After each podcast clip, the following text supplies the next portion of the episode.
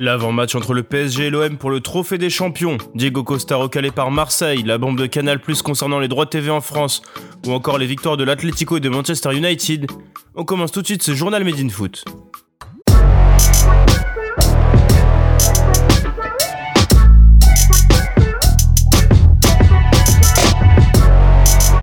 Ce mercredi, le Paris Saint-Germain et l'Olympique de Marseille s'affrontent à Lens dans le cadre du Trophée des Champions.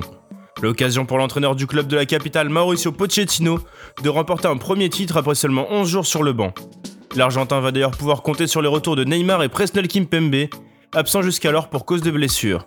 Kylian Mbappé, quant à lui, devrait commencer sur le banc des remplaçants.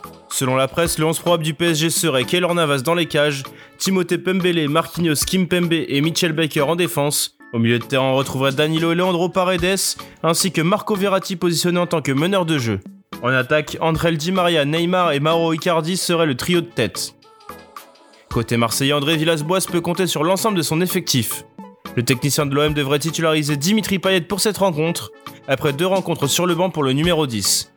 Lance de l'OM, Steve Mandanda dans les cages, Hiroki Sakai, Douye Kaletachar, Alvaro Gonzalez et Nagatomo en défense. Au milieu de terrain, on devrait retrouver Pape Gay ainsi que Boubacar Kamara et Valentin Rongier.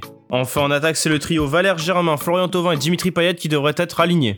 Alors qu'il va faire son retour dans le groupe parisien pour la première fois depuis mi-décembre, Neymar brûle d'impatience d'en découdre à nouveau avec les Phocéens. Bien évidemment, l'attaquant brésilien a encore en tête le premier classique perdu en septembre dernier 1-0 sur la pelouse du Parc des Princes, ainsi que son altercation avec Alvaro González, qui l'accusait et accuse toujours d'avoir proféré des insultes à caractère raciste. Les retrouvailles s'annoncent salées entre les Parisiens et les Marseillais. L'OM de son côté a enregistré un renfort hier avec la signature de Paul Lirola.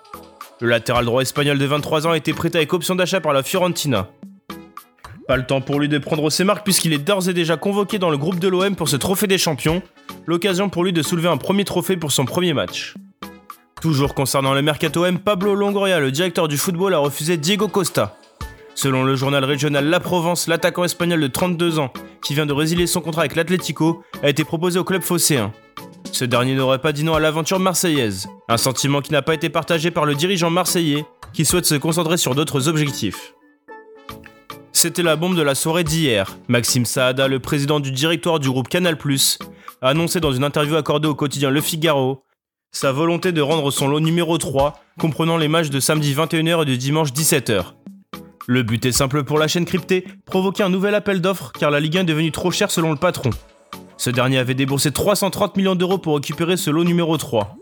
Il souhaiterait ainsi casser les prix pour récupérer le plus de lots possible après le flop Media Pro. J'estime que le produit Ligue 1 était dégradé dans l'absolu.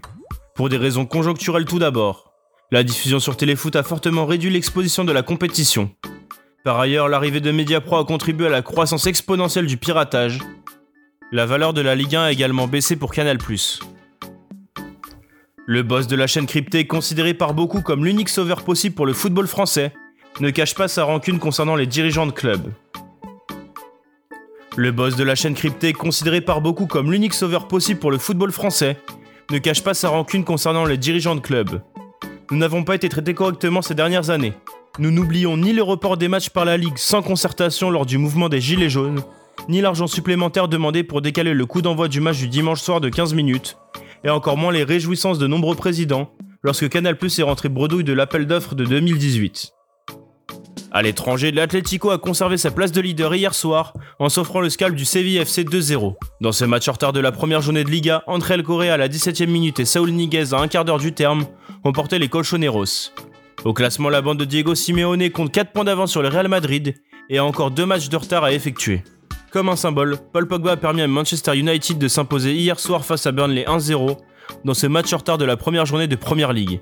Plus que ça, le milieu de terrain français a permis aux Red Devils de s'installer ce mardi soir à la première place du championnat, 3 points devant Liverpool. Une sacrée prestation pour les Mancuniens et Ole Gunnar Solskjaer. Merci de nous avoir écoutés. N'hésitez pas à partager et à vous abonner pour de nouveaux podcasts. À bientôt sur Made in Foot.